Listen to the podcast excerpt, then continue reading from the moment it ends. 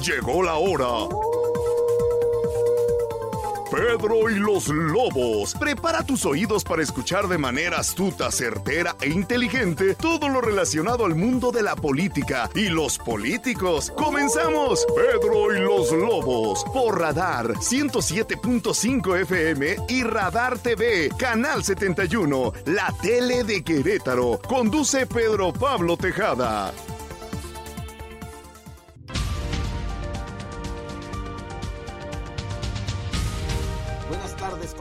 Miércoles. Esto es Pedro y los Lobos en el 107.5 de Radar News y en el canal 71 Radar TV, la tele de Querétaro, por la señal de Easy. Hoy nos acompaña Mario León, director de Querétaro, como todos los miércoles. Mario, buenas tardes. y tenemos como invitada de lujo a la magistrada Marisela Ponce Villa, presidenta del Tribunal. Mariela, perdón. Mariela Ponce Villa, presidenta del, del Tribunal Superior de Justicia del Estado. Voy a leer un poquito este, un amplísimo currículum es doctor en Derecho por la Facultad de la Universidad Autónoma de Querétaro. Además tiene el grado de especialista en Justicia Constitucional por la Universidad de, Castilla-La Mancha. Es magistrado del Poder Judicial del Estado de Querétaro y actualmente presidente del Tribunal Superior de Justicia y del Consejo de la Judicatura para el trienio 21-24. En el periodo 18-21 fue presidente de la Sala Penal y de la Sala Especializada en Justicia para Adolescentes. Es la primera jueza especializada en justicia para adolescentes en Querétaro y pionera de los juicios orales, ya que en enero de 2018 fue designada jueza del primer juzgado con sistema procesal acusatorio y oral en materia de adolescentes. Es docente de la Facultad de Derecho de la UAC tanto en la licenciatura como en el posgrado, en donde imparte clases desde el año 99. También imparte clases, conferencias y cursos en otras instituciones, tanto públicas como privadas. Es autora de los libros de introducción al, estadio, al estudio del procedimiento judicial para adolescentes en el estado de Querétaro, editor, editado por la UAC y la Epistemología del Procedimiento Acusatorio y Oral, editado por el Instituto de Estudios Constitucionales del Estado de Querétaro. Además, ha, ha publicado artículos en distintas revistas. Bueno, pues un largo este currículum magistrada, ¿no? Pues ya no sé si eso sea bueno o malo, porque entre más largo es el currículum, tiene que ver con la edad, creo. No, no, al contrario, ¿no? O sea, habla pues de toda la experiencia, ¿no?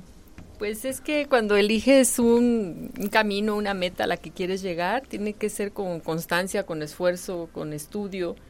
La profesión que yo elegí, la función también que tengo como juzgadora, bueno, ahorita administrativa, pero como juzgadora nos exige una preparación y actualización constante. El, cargo, es, como dice usted, es administrativo actualmente, pero creo que viene respaldado por una, un gran conocimiento y ejercicio ¿no? en, las salas. En las salas, judiciales, ¿no? Sí, yo tengo 29 años ya en el Poder Judicial y he tenido la, la fortuna de estar en cargos tanto jurisdiccionales como administrativos.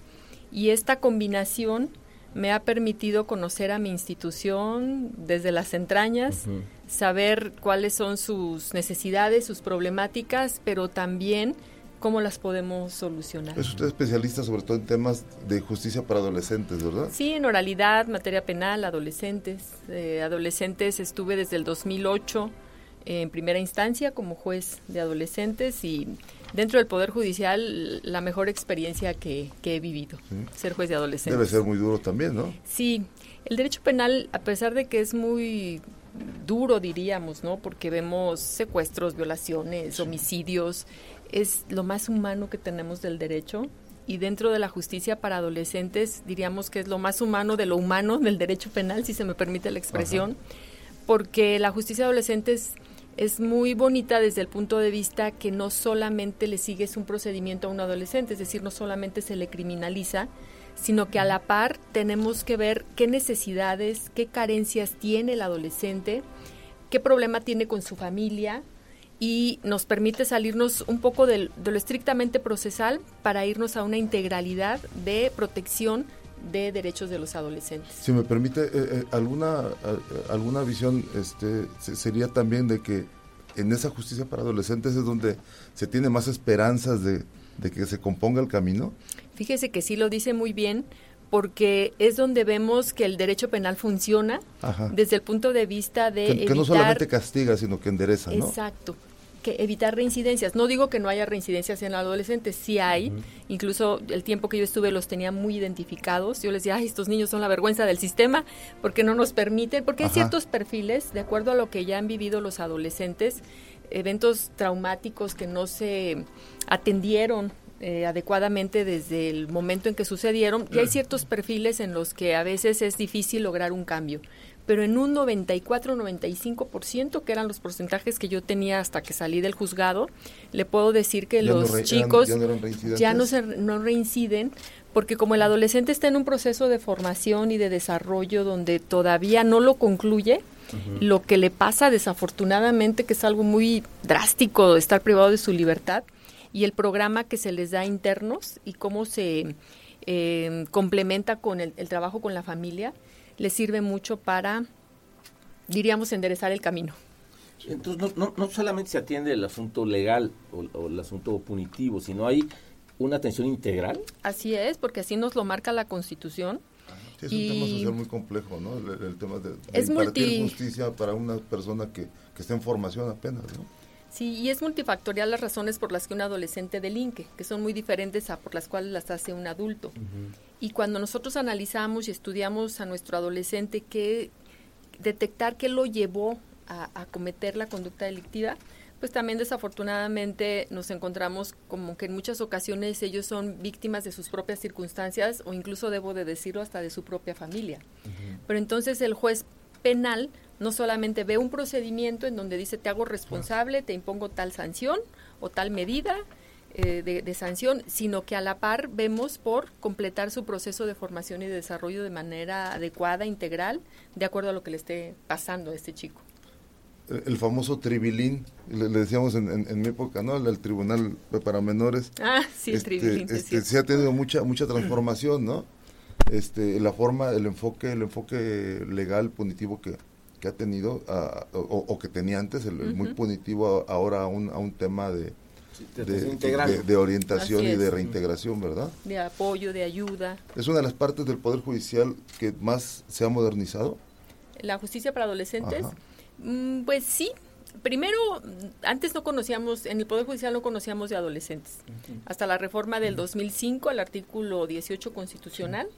Después entró en vigor un año después y en Querétaro se implementó a partir del 2008, enero del 2008. A partir de entonces el Poder Judicial conoce de la justicia para adolescentes. ¿Antes dependía de la Procuraduría de la Familia? No sé. No, la tenía el Ejecutivo con el famoso tutelar o el Consejo de Menores Infractores, Consejo Tutelar de Menores Infractores, que después cambió a CODMI, que era eh, Consejo de Tratamiento de Menores Infractores.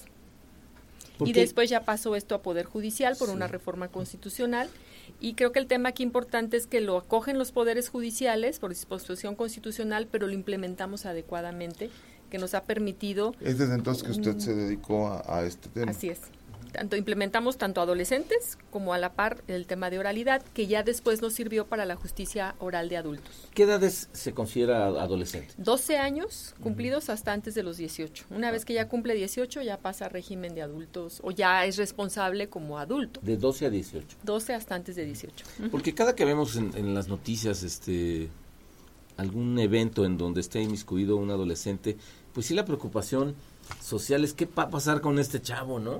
Que por circunstancias, usted, como decía usted, este familiares, este sociales. Pero muchos también ya no quieren regresar a su casa, ¿no? Por, por el descrédito social que tienen o, por el tema familiar, este multifactorial alrededor de, y, esa preocupación, este, ¿qué va a pasar con este chavo, no? Este se, va, se, va, se, va, a convertir en, se va a convertir en delincuente, o sea, ¿qué, qué, qué realmente, cuál es el camino? O, se va a profesionalizar ahí adentro, ¿no? Cuando esté detenido, ¿no? Sí, en, en, en, CIEMA, como le denominamos al Centro de Internamiento y Ejecución de Medidas para Adolescentes, hay poca población. Poca población, les hablo ahorita de 22, 25, que es muy poca y también eso permite una atención personalizada a cada uno de los adolescentes. De hecho, el, el CIEMA los tenemos ya con una recertificación por ACA, que es una organización de cárceles americanas, se le llama de esa manera. Eh, revisan ciertos estándares, obviamente los de adolescentes son mucho más exigentes que los de adultos y nuestro CIEMA de Querétaro los tiene. eso propicia o favorece un adecuado procedimiento de reintegración y reinserción social del adolescente a su grupo social y familiar. Al adolescente desde cómo lo tratamos en su primera audiencia hasta la última instancia, cómo se le trata en el centro de internamiento, tiene mucho que ver para lograr estos cambios de los que hablábamos y tiene mucho que ver para que esta experiencia tan triste pueda capitalizarla en algo muy positivo y mejorar en su, en su esquema de, vida y e incluso salir con un plan de vida que muchos adolescentes no lo tienen. ¿Qué, tanto los padres están cercanos a, este, a todo este proceso? De acuerdo a su experiencia. Pues poco. Sin embargo, el, el procedimiento hace que, que vengan muchas ocasiones dicen es que estoy trabajando, no puedo, va mamá o va papá, o cuando a veces nada más tienen uno, o mamá o papá también apoyan los abuelos, los hermanos mayores, pero sí tratamos de involucrarlos siempre tanto en el procedimiento judicial como ya en todo el tratamiento que se da a nivel de CIEMA. Y eh, cuando ya conocimos también de la fase de ejecución, es decir, cuando ya la sentencia es ejecutoriada y vemos si cumplió o no con su medida, eh, a mí me tocó escuchar a los padres que decían, pues desafortunadamente tuvo que suceder esto para darme cuenta cómo estaba fallando con mi hijo. De verdad, o era increíble. Y a ellos se les dan pláticas que se denominan escuela para padres, también van con los psicólogos, están en conjunto con su hijo adolescente y les ayuda mucho. Digo, a nadie nos enseña a ser padres. de las familias? Sí, sí hay respuesta. Sí, le puedo decir que son casos excepcionales en donde nunca tenemos una respuesta de la familia o cuando tenemos adolescentes que vienen de otra entidad federativa. Oye, magistrado, nosotros desde, el lado del, ciudadano, los que no, no, estamos en el sistema judicial, los que no conocemos, solemos eh, deshumanizar a los jueces.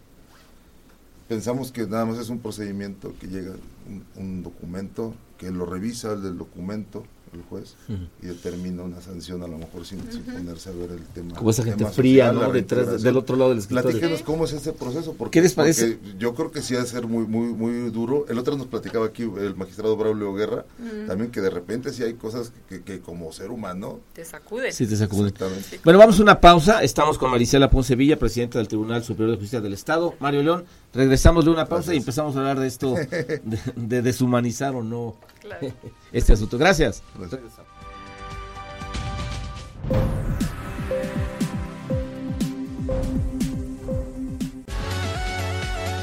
Pedro y los Lobos, afilados colmillos políticos, Radar 107.5 FM y Radar TV, Canal 71, la tele de Querétaro, en transmisión simultánea.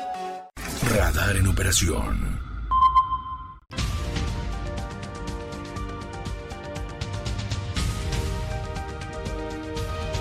Regresamos a Pedro de los Lobos. Estamos con Mariela Poncevilla, presidente del Tribunal Superior de Justicia del Estado de Querétaro. Mario León, director del Diario de Querétaro. Terminabas el último. Sí, le comentaba a la magistrada el, tema, el tema de lo duro que debe ser eh, ser juzgador, eh, pero también del otro lado de parte de, pues de, los familiares o de las víctimas, incluso también del delito, o sea, que, que, solemos deshumanizar al juez, ¿no? Entonces, eh, pues el juez está en medio, digamos, ¿no? Y, y si, si falla eh, en contra del menor en este caso, o bueno, en cualquier, en cualquier sentido, pues pues también eh, es, uno como ciudadano también a veces comete el error de que, de que si no es la, lo, que, tú quieres, lo que tú quieres está mal, entonces, ¿no? Tenemos el caso ahorita reciente de, de el, el famosísimo ya plantón que está en la Suprema Corte de Justicia en la Ciudad de México, que, que como no quedó quienes ellos querían, pues entonces vamos a mentarle la madre, ¿no? Entonces, este, esa, esa, esa, lógica, ¿no? Esa lógica. Entonces, yo creo que, que ser juzgador sí debe ser algo, digo, en estos casos, sobre todo en los penales, ¿no? Yo creo que debe ser algo, nos comentaba usted que, es algo que lo que, que choca mucho. Sí, es complicado, pero es una función muy bonita. Y para ello necesitamos recorrer un buen tramo de carrera judicial precisamente para que el juez se fortalezca en todos los valores, en todas las virtudes judiciales que vamos adquiriendo desde que somos meritorios, acordistas, porque el juez debe de tener una piel muy dura, debe de ser imparcial y para ser imparcial tiene que ser objetivo. Y Sí, porque si se deja influenciar por las emociones o por... No, ahí sí ya no. Y más en materia penal, les digo, Ajá. bueno, yo tuve muchos chicos que decía, qué barbaridad, o sea, veo su historia y todavía le tengo que decir que es responsable, pero es no es no es justificar, no es apapachar, no es de decir, ay caray, estás atravesando por una situación que entonces no te voy a condenar, no, pero ¿y la víctima? Sí. Por eso nos, nos representa mucho una balanza, porque en los dos en las dos partes hay muchas razones, la pongo entre comillas, para, para la, conducta y entonces el juez tiene que sopesar entre esas dos razones y cuál tiene un soporte probatorio que le permita tomar una decisión a favor de la parte A o a favor de la parte B y algo bien importante, justificarla adecuadamente. ¿Y qué pasa? Que, que sucede también mucho cuando, cuando las, las, las fiscalías son incapaces o digamos que hicieron mal el trabajo y llegan ante un juez y el juez sabe que evidentemente el acusado tiene, eh, tiene culpabilidad, pero si, el fis- si la fiscalía no hizo bien su chamba con entrega de pruebas, con argumentaciones, el Pues, juez no tiene, no tiene, no tiene, donde- no, no cosas, tiene la ¿no? carnita para, para, para argumentar una sentencia, entonces tiene que liberarlo, ¿no? Claro. Pero tiene- quien, luego a quien se enjuicia es al juez, ¿no? Por eso, Sí. a eso me refiero, porque finalmente el mal trabajo o la novatez que El juez la liberó, o la mala fe o la mala fe que pueda haber en una fiscalía, pues, pues termina eh, demeritando también al juez, ¿no? Sí, claro, porque al final el que el que emite la decisión es el juez y como decimos el, el, juez, el juez es como el cuetero, nunca queda Sí. bien. ¿no? Sí. Emita la decisión que emita, nunca va a quedar bien porque tenemos dos partes y con una puede quedar bien, con otra no, la contraria Sí. no, o incluso hasta a la, a la parte que le favorece la sentencia, también con esa parte puede quedar mal el juez porque no se le dio todo lo que esa parte Ya ves, le procesal pasa a usted, le pasa pedía, a usted ¿no? como, como nos pasa a los periodistas. Eh, cuando, cuando todo está normal somos grandes periodistas, pero en cuanto en cuanto saca uno algo Ah, que no le ¿ya? beneficia a alguna de las partes, no, hombre, ya eres el vendido, Sí, chayotero. claro, claro. ¿no? Lo- lo- lo- es más o menos vemos. lo mismo. ¿no? Sí. Excelente abogado, excelente juez, hasta que hasta, Hasta que, que no viene resuelve una resolución. Como, Pero al final- como ellos no querían, ¿no? Sí, fíjense que el nuevo sistema, tanto de adultos como de adolescentes, tiene eh, esa mm, posibilidad y la forma en la que está diseñado en la Constitución con controles muy estrictos eh, genera el que los jueces no pasen una ilegalidad y no lo conviertan en legal como podía prestarse en sistema tradicional por el sistema escrito. Hoy que todo es debatible, que se lleva una audiencia, el juez se sujeta a los argumentos de fiscal y de defensor y decir quién de los dos tiene la razón y ya no se hace en el privado del juez con una averiguación Claro. previa de tomos que nada más estaba conformada por el Ministerio Público. Entonces hoy viene el Ministerio Público y nos puede decir de qué forma detienen a una persona, pero cuando sale el defensor y nos dice, no juez, no fue de esa forma y mira aquí hay evidencia, aquí hay cámaras, aquí hay grabaciones, etcétera, pues los jueces tienen mejores elementos para tomar las decisiones y como les digo, los controles son muy altos para revisar la, la actuación de la autoridad ministerial, tanto de policías, peritos, fiscales, y los jueces no deben de ser comparsa de una indebida actuación y por el contrario sancionarla como nos dice la Constitución. ¿Qué sanción me refiero? Elimina prueba y si le eliminas prueba a la fiscalía se, se le cayó su caso. Sí. Entonces, si un fiscal sabe que está haciendo mal las cosas, en una audiencia oral, que también tiene esas grandes ventajas, en una audiencia oral sale absolutamente todo. De verdad. Ahí no, sé por qué, de- no hay manera de ocultar. Incluso si un testigo está mintiendo, pues quizá le tomó el fiscal su entrevista primigenia. Cuando ya van al momento de la audiencia de juicio y se somete a un interrogatorio y a un contrainterrogatorio, que es una metodología muy, muy pesada a la que se someten todos los órganos de prueba, ahí revienta el testigo. Y ahí nos damos cuenta. A veces no es que el testigo quiera mentir. A veces, como somos subjetivos como personas, ya traemos una pues una inferencia, una interpretación del hecho y lo y lo creemos como verdad de nosotros, ¿no? Eh, recuerdo mucho el caso de una señora, una testigo la bombardeó la defensa y al final se enoja la señora y dice, "Pues yo no lo vi, pero fue él." O sea, acusando al testigo. Entonces, no es lo mismo calificar o darle un valor a un testigo directo que Sí, vio el hecho a otro que lo sabe por referencias. Esta Claro. testigo era de referencias, dije, pues yo no lo vi, pero fue él. El clásico dicen que, ¿no? Sí, claro. ¿Y qué tanto, qué tanto influye la, la habilidad de un defensor en... en, en- Es lo que si es como en las películas. Sí, o sea, exactamente, sí- estaba o sea, pensando, sí, sí o sea, influye, ¿qué sí el talento histriónico de- del abogado. No, no, no, claro que o, no. o el talento de argumentación ante el juez, No. que eso que eso supla una falta de pruebas o un acceso o, o una o Oye, una legitimación Exacto, de pruebas. a ver, dime la verdad a mí, Sí. pero la, la verdad que vamos a contar es otra. Pues, o sea, tú sí fuiste el culpable, sí, bueno, entonces vamos a decir que no, Que no, y armamos eh, todo el todo caso el para show. que parezca que O sea, No. sí, sí es un factor. eh, No, no, no, no. Fíjense que esos, esos sistemas eh, pueden, no sin, sin ser una afirmación categórica, Ajá. pero pueden funcionar cuando tenemos jueces legos, que son los jurados. A un jurado sí lo puedes envolver con tu elocuencia, porque el, el jurado no está formado Claro, no tiene de como tecnicismo juez que debe tener el profesional. juez. Sí. Exactamente. Entonces, si a mí como juez un fiscal, un defensor se porta histriónico y mueve las manos y que debe haber, ¿verdad? Claro, sí, sí, sí, lo subo. No, y hay unos que tienen un gran me, dominio me- de... me ofende, o sea, ¿no? está insultando mi inteligencia y quiere quiere llevar el caso como a, a- a conmoverme Ajá. cuando somos de razones jurídicas y yo prefiero un fiscal o un defensor que se quede sentado que no sea que no se mueva porque eso nos decían mucho al principio con los juicios orales. Incluso Sí. toma cursos de oratoria para que convenzas a los jueces. Claro que no puede hablar bien bonito pero decir puras tonterías. Puede hablar mal corto se queda sentado pero me da razones jurídicas ese va a ser mejor litigante por supuesto entonces no no es que, que gane el que mejor hable el que mejor sea histriónico el que mejor maneje el Aquí caso desde lo carita, falso. no no no Ah. porque somos no somos de, de, de jueces eh, profesionales. O sea jueces de carrera no legos como son los jurados que es donde repito pudiera funcionar. Que eso es solamente en Estados Unidos, el sistema estadounidense, ¿no? exactamente. ¿Y qué tanto, qué tanto este se logran obtener? O sea, ¿qué tanto las fiscalías o qué porcentaje de las este de los casos que que, lleg- que- que llegan este ante un juez este ter- tienen todos los elementos para para para tomar una determinación judicial correcta? Porque es muy común que leamos y nosotros del lado de los periodistas este hay una detención este de un elemento este conocido de con estos apodos conocidos este que parece todo indica Y te lo ponen como un gran éxito Sí. y a los 15 días sale y ahí 15 nadie dices, dice nada, ¿no? Ah, sí, ya no le dieron seguimiento sí qué pasó no Sí, eh, lo podríamos dividir, ¿no? La Por clásica ejemplo, de Santiago Nieto, ¿no?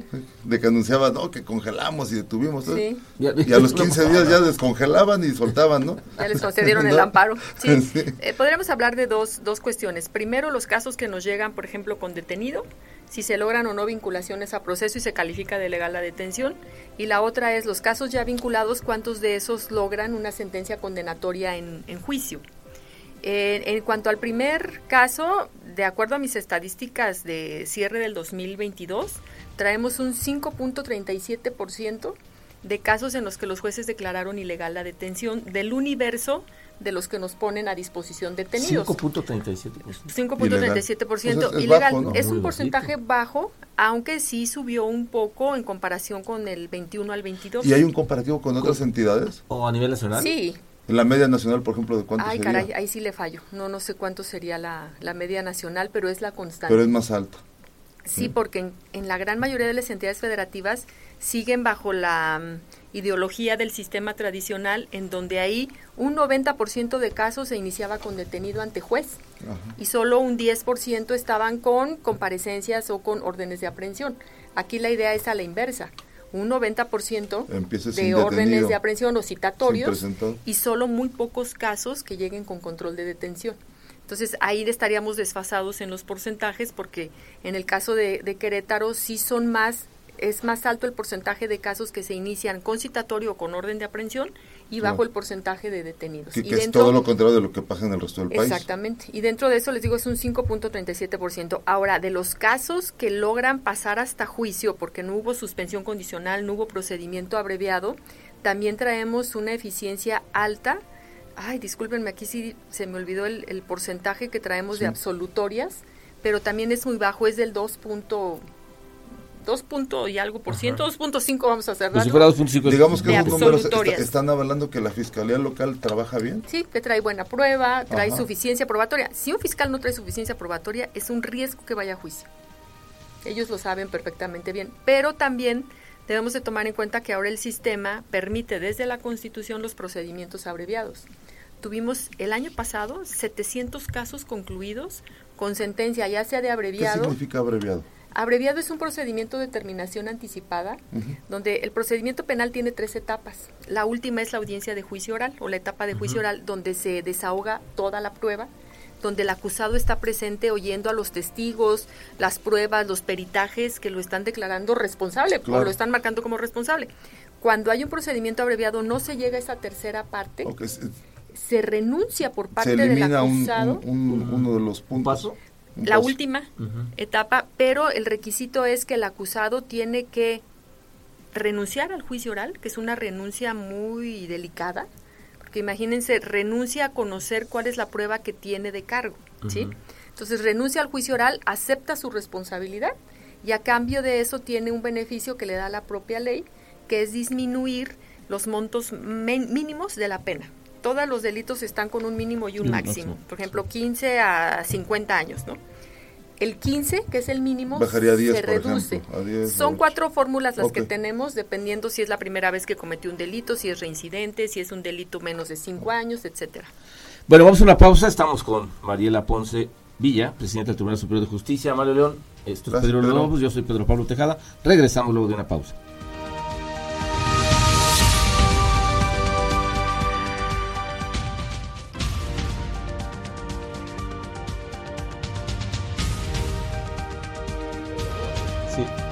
Regresamos, regresamos a Pedro y los Lobos. Estamos en Radar 107.5, Radar TV también, el canal 71 de Easy. Magistrada, ¿y qué, tanto ha crecido la infraestructura del poder? Bueno, la población sin duda ha crecido de una manera y más Querétaro, sí, claro. ¿Y ustedes este cómo, cómo, cómo le hacen? Como que se trata de un poder muy castigado, ¿no? A través del tiempo, sí, yo creo, ¿no? Yo creo que mm, somos tres poderes los del Estado, el judicial, el ejecutivo, el legislativo pero el que menos se conoce y que también el que menos recursos tiene es el judicial. Mm, mucho tiene que ver por los procesos de designación que tenemos. Eh, la población siempre va a conocer más a un gobernante, sea el, gobierno, el gobernador, sea el, alcalde, el presidente municipal. Que además tienen los interés, ¿no? De que los conozcan. sí, y, pero además ellos hacen su campaña para que pues en una democracia podamos ir a elegir, votar por ellos y entonces hay un poco más de conocimiento y no de los jueces, por los procesos de, de, selección que nosotros tenemos internos de carrera judicial, que ahorita, por cierto, estamos en cuatro concursos para nueve plazas, y van desconociendo o, el poder judicial se va quedando como muy rezagado en comparación con los otros dos poderes. Pero es un poder muy importante porque es en el único lugar donde se van a hacer eh, efectivos y que se garanticen que se respeten los derechos de las personas. Cuando viene una ley excesiva, una ley que apruebe el legislador que no respetó o que está violando un derecho fundamental, el Poder Judicial es el que puede controlar el que esa ley quede sin un efecto. Cuando vienen actos de la, de la administración pública que son excesivos, que violan derechos, es el Poder Judicial el que va a sancionar esos actos. Por ejemplo, en el tema nosotros que platicábamos hace un rato de la materia penal, los controles que, que, ejercen los jueces penales sobre la actividad del Ministerio Público o de las fiscalías es muy alto porque es el Estado el que está actuando en contra de una persona física que se le atribuye haber cometido un delito. Digamos que no es un lugar en el que deseamos caer como ciudadanos. Sí, claro, llegar, Pero que cuando tenemos la desgracia de, caer, pues queremos que funcione, ¿no? Es como un buen hospital, ¿no? Que funcione bien y era a, lo que iba. O sea, este Estado de Derecho, para que se fortalezca, se mantenga, tiene mucho que ver el Poder Judicial. Si al Poder Judicial no lo alimentamos con los recursos que requiere, con el personal que vaya acorde a este crecimiento poblacional o un crecimiento en, el número de casos. Como les decía, tenemos un incremento de 26.2% en los casos al cierre de 2022 y nosotros como institución hemos crecido el 2%. Si se fijan, no hay nada de proporción. y entonces, por eso, pues se enoja el justiciable, se enojan los abogados porque su caso no sale pronto. Pero sobre todo porque hay una, hay una gran disparidad, lo platicamos en otro programa, se nota o se, se, se, se, tiene la percepción de que hay una gran disparidad en el desarrollo que tiene, por ejemplo, el Poder Judicial y, bueno, y el Legislativo un poco también, respecto al Poder Judicial. ¿Por qué? Pues porque el, Ejecutivo ha, desarrollado mucho el tema, por ejemplo, de gobierno digital, el tema de que podemos hacer un trámite ante el Ejecutivo a través de Internet, podemos sacar nuestro pasaporte en, en, línea, muchas cosas, ¿no? Pero en el Poder Judicial, la verdad es que uno como ciudadano sigue viendo que tiene un halo así como de misterio el Poder Judicial, como de oscurantismo, de- como que es más opaco también, ¿no? Los Se jueces también, así, a lo mejor claro. por ese tecnicismo también tan, tan, tan, No nos tan cargado, Sí, tiene razón. a lo mejor este es un, es un poder que también está aislado. La verdad es que ha estado aislado. Sí. Y, y, y, en, y en general, pues como no es un personaje, un magistrado un- de elección, aunque ahora los quiere poner de elección nuestro presidente, Es ¿no? una ocurrencia. Es un, es un tema totalmente vamos a ver en técnico, espectaculares ¿no? como hoy vemos a, Claro. Ajá, a ahora vamos a políticos ver, locales. como si nos faltaran campañas, ¿no? Como si nos faltara No, gente que hiciera campañas, ya tenemos Sí, muchos, ¿no? Sí, tiene mucha razón en ello y mucha culpa sí tenemos los poderes judiciales, porque tenemos un etnocentrismo, siempre lo digo, atávico, que, que ya no corresponde a las exigencias Sí. de la sociedad actual. Y, y los juzgados luego también tienen así como, como que están anclados también al pasado, a veces, algunos juzgados, ¿no? En eso estamos trabajando Sí. mucho. Yo desde que inicié mi gestión traigo con, pues, desde implementar temas disciplinarios, estábamos un poco relajados, Ajá. entonces desde temas disciplinarios a los cuales el personal ha respondido muy bien. Tenemos nuestros códigos de ética, de conducta, fortalecimos todo el sistema de responsabilidades para decirle al justicial, somos servidores públicos íntegros, trabajamos bien, honestamente. Si alguno de nosotros falla, tienes las instituciones, las leyes, los organismos para que puedas Sí, hacer que- valer una las queja. garantías, ¿no? O sea, Y teníamos que fortalecer mucho en un esquema de rendición de cuentas adecuado porque también eso se ha criticado mucho de los poderes judiciales.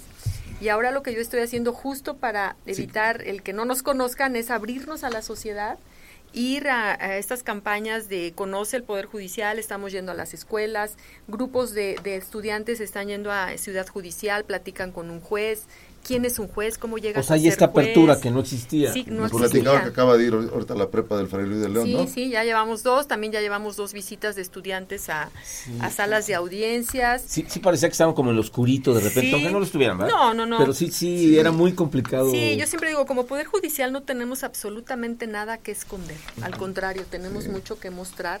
Y otro ejercicio de, de- de- de participación ciudadana fue el que ya contamos con un observatorio ciudadano. También, eh, bueno, esto del observatorio ciudadano significa que tenemos representantes de la sociedad civil que nos vienen a observar en dos temas, ejecución de gasto público y proceso de selección de jueces. Elegí estos dos temas porque siempre nos dicen, oye, ¿por qué no tienes más actuarios? ¿Por qué no tienes más psicólogos? ¿Por qué no abres más juzgados? Porque que vean que el presupuesto que nos da es exclusivamente para vivir o para sobrevivir y que además aplicamos todo el gasto público que nos autoriza la legislatura en los temas propios del Poder Judicial. Para mí es muy importante que la ciudadanía venga y observe eso. E igual, ¿quién es un juez? ¿Quién designa un juez? Sí que los juzgados también dejen de ser un lugar atemorizante, ¿no? La, la verdad es que sí, entre eso y el, el, el- la secre, la, la, la- la clásica secre de, de gobierno o Sí, el no, de las no, copias y de que las traigas para las copias, copias, sí, no, ese no, tipo no. de cosas, la verdad No. es que sí, sí es... Atemorizante de repente. Fíjese ¿no? que afortunadamente tenemos litigantes de otros estados que siempre nos lo dicen. O sea, venir a litigar a Querétaro es muy diferente.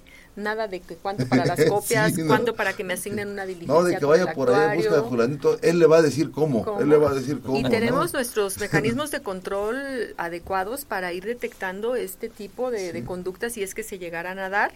Este fortalecimiento que les comento con nuestros códigos de ética de conducta, todo el personal firmó su carta compromiso de cumplimiento, de observancia con los códigos.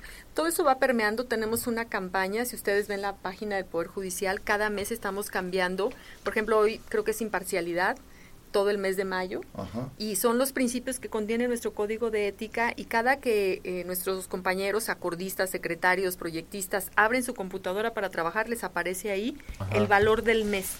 Para de esa manera, pues irnos impregnando Claro. de todo ello y pues Y, lograr... está- y están construyendo su edificio, ¿no? También. Este, Estamos es parte, es construyendo- parte de la modernización. Sí. ¿Tienen fecha para, para cuándo?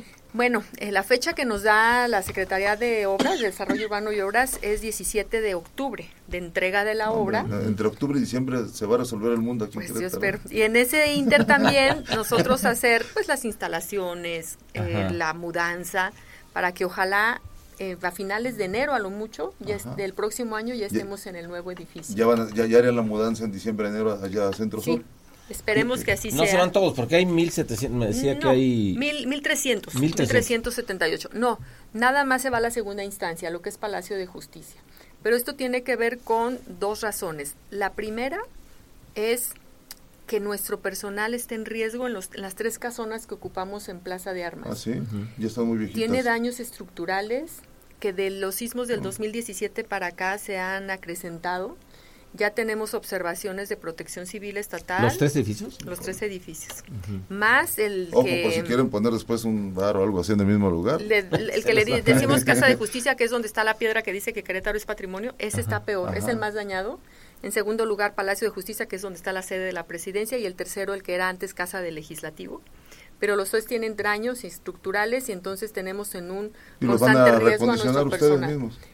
No, yo creo que los O vamos a devolver porque tan solo hacer el estudio Sí, de no, no, no estructural, no sé cuántos Sí, no, millones y, el nos INA, cuesta. y el INA no es cosa fácil tampoco. Y en segundo lugar, eso, justo, no podemos hacer todas las adecuaciones, estarían limitadas Claro. y no tenemos acces- acceso a personas con discapacidad. Muy bien, pues vamos a una pausa para entrar al último corte. Estamos con Mariela Poncevilla, presidenta del Tribunal Superior de Justicia del Estado de Querétaro. Mario León, regresamos luego de una pausa. Gracias.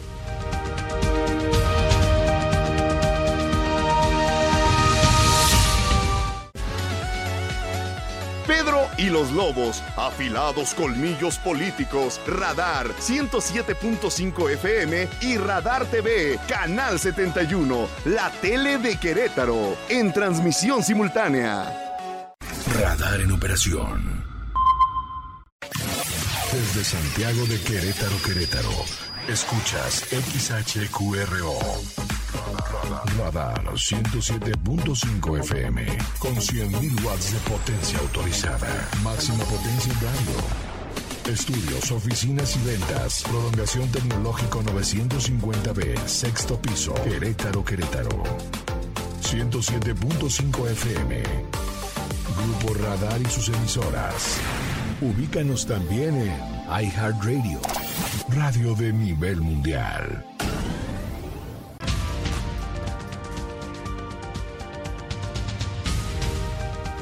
Regresamos al último bloque de Pedro y los Lobos.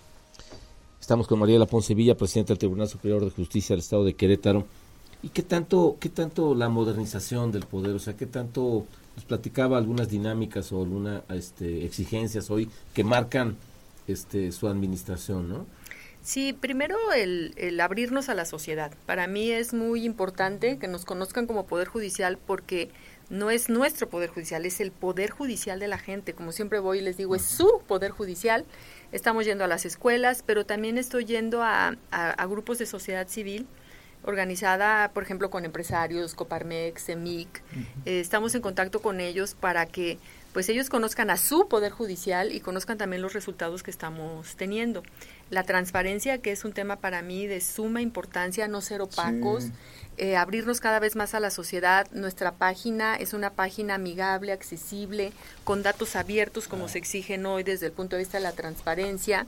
Y otro tema muy importante que, que he estado trabajando mucho en ello es la gestión judicial administrativa, porque el presupuesto no nos alcanza para abrir tres juzgados más en materia familiar, un juzgado más civil, dos de oralidad mercantil.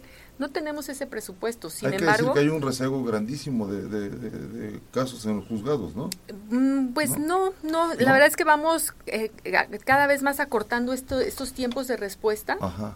gracias a estos procesos de gestión que hoy se están midiendo. O sea, cada mes estoy trabajando con los jueces de cuántas sentencias tienes pendientes, cuántas promociones vencidas tienes y, y ya los últimos meses me están saliendo Es en es ceros que en promociones trabajo, vencidas. Es un trabajo maratónico. ¿Y no encontraste este elefante que dicen este, que es difícil mover?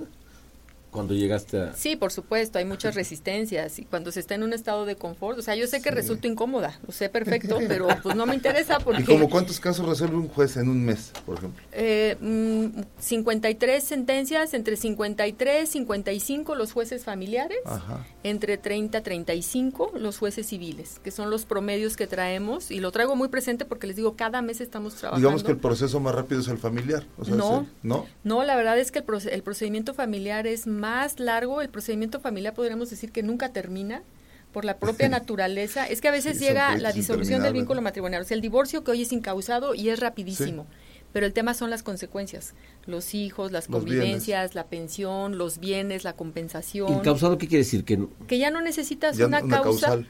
Mm. Antes decías, por ejemplo, me trata mal, tenemos separados determinado Hoy tiempo. simplemente O la infidelidad. La llegamos- infidelidad No, era una sí, causa. No queremos y suficiente. Sí, ahora ya, por, por libre desarrollo de la Sí, personalidad, así lo determinó la Corte, ya con que tú digas libre desarrollo de la personalidad. libre desarrollo de la personalidad. Yo ya no Ya quiero ya estar apréndetelo, Libre desarrollo de la Apréndetelo. personalidad. Sí. Antes le llamábamos Libre incompatibilidad de desarrollo de la caracteres. personalidad. No se va a olvidar. Pero ahora dices, con el hecho de que uno de los cónyuges diga, ya no quiero más vivir casado bajo el mismo techo Claro, con esta ya persona, nomás no quiero ya. ¿Y firman se rápido? le tiene que res- es rapidísimo presentan su escrito eh, el juez los llama a una audiencia pues todavía pareciera haber reflexión piensen Claro, miren la no familia etcétera y- exacto y si dicen no ya estamos de plano decididos firman y el juez emite una sentencia a los pocos días porque es una sentencia sencilla desde ese Digamos punto que esa de es la vista parte más fácil entonces. esa es la parte más fácil Sí. el gran problema es que bueno ya se archivó pero a los dos años pueden promover una modificación de convenio ¿A los dos años? a los dos años. Entonces,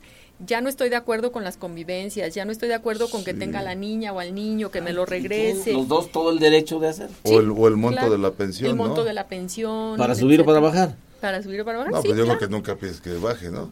No, porque No. a veces los hijos ya van siendo mayores Siempre de 25. comen más. No, no, Siempre pero, comen pero también más, hay oye. una edad en donde No. los hijos ya, Ya, no... después de los 25, si ya no están estudiando, Sí. a, a los, ve- más bien hasta, si están estudiando hasta los 25 años, ya no hay obligación.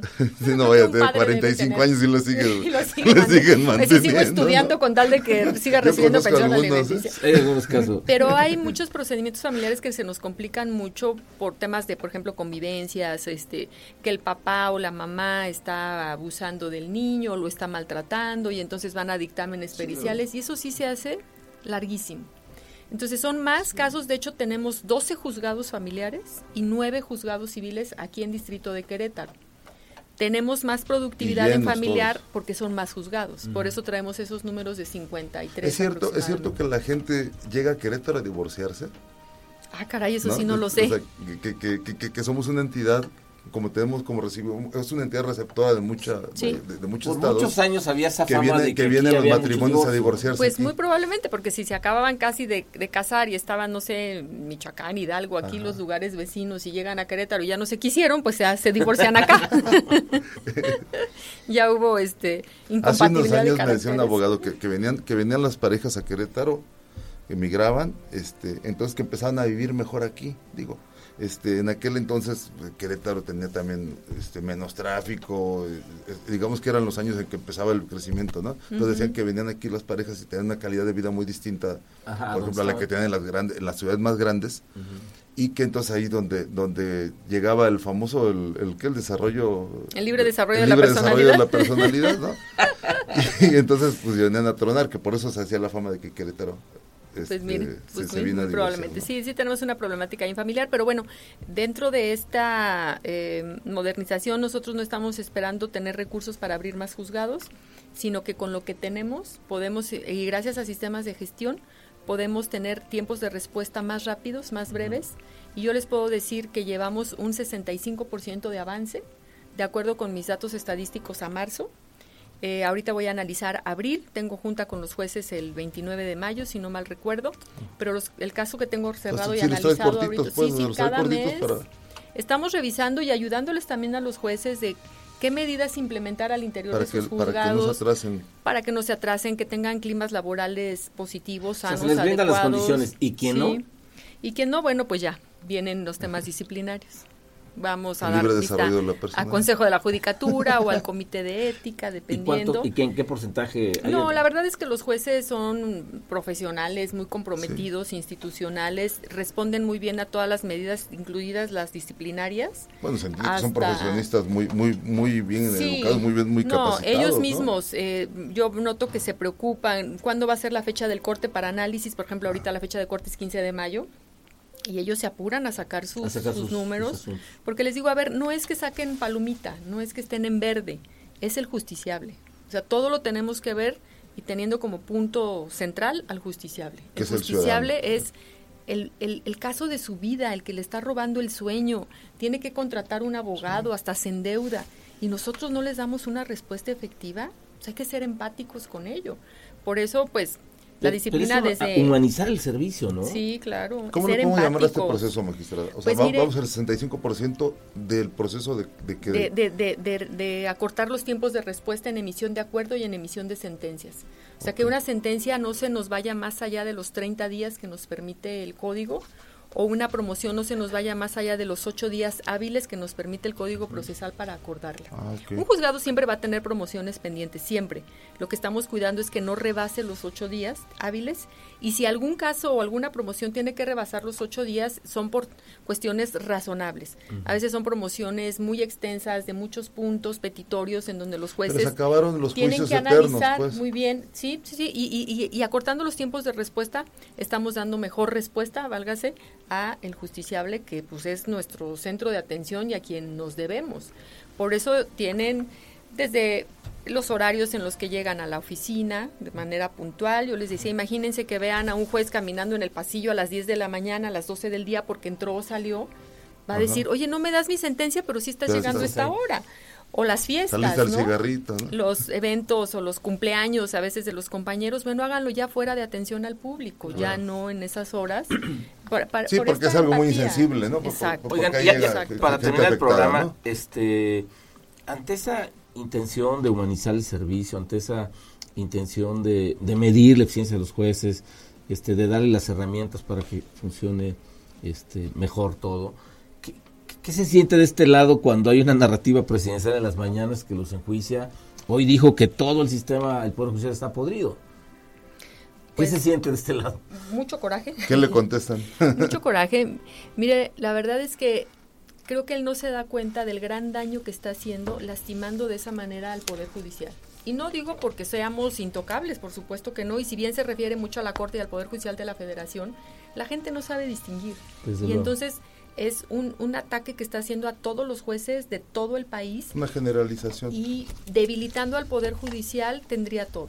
Entonces es, creo, para mí una estrategia de golpeteo constante, de un descrédito, que si de por sí ya lo traíamos los poderes judiciales por este etnocentrismo de que platicábamos, a una parte procesal le dictaron su sentencia que no le fue favorable y todo lo va a atribuir a una- un tema de corrupción, no un tema de que jurídicamente no le correspondía la razón. Entonces, si a eso le sumamos estas campañas de descrédito, que desde mi punto de vista es una estrategia para el debilitamiento del Poder Judicial frente a la ciudadanía, y lo vemos muy claro con este plantón que está fuera de la Corte, muy desafortunado. No, irascible totalmente, No, no, no, irracional, ¿no? eh, O sea, pues lo que dicen en contra de la ministra, de los ministros, solo porque no se resuelve de acuerdo con sus ideas, Claro. ¿no? Que han Es mostrado muy, muy, muy lamentable. este, apego a la ley los, los Así somos los jueces, porque es- este, esta carrera judicial y estos valores y virtudes que vamos obteniendo nos tienen que hacer de esa piel gruesa, porque pues nosotros hacemos nuestro trabajo y nunca pensamos quedar bien con alguien, como el político, ¿no? Claro. Nosotros no, nosotros yo, yo dicté mi sentencia conforme a derecho, a uno va a quedar conforme, otro no. Tiene sus mecanismos de apelación, revisión, amparo, pero el juez es profesional, se basa en eso y no en presiones externas. sin merecidos, sin duda. Bueno, muchas gracias. Mariela Poncevilla, presidente del- del Tribunal Superior de Justicia del Estado de Querétaro. Gracias, Mario. Leo, como Gracias, todos los Pedro. miércoles. Nos vemos el próximo miércoles. Gracias.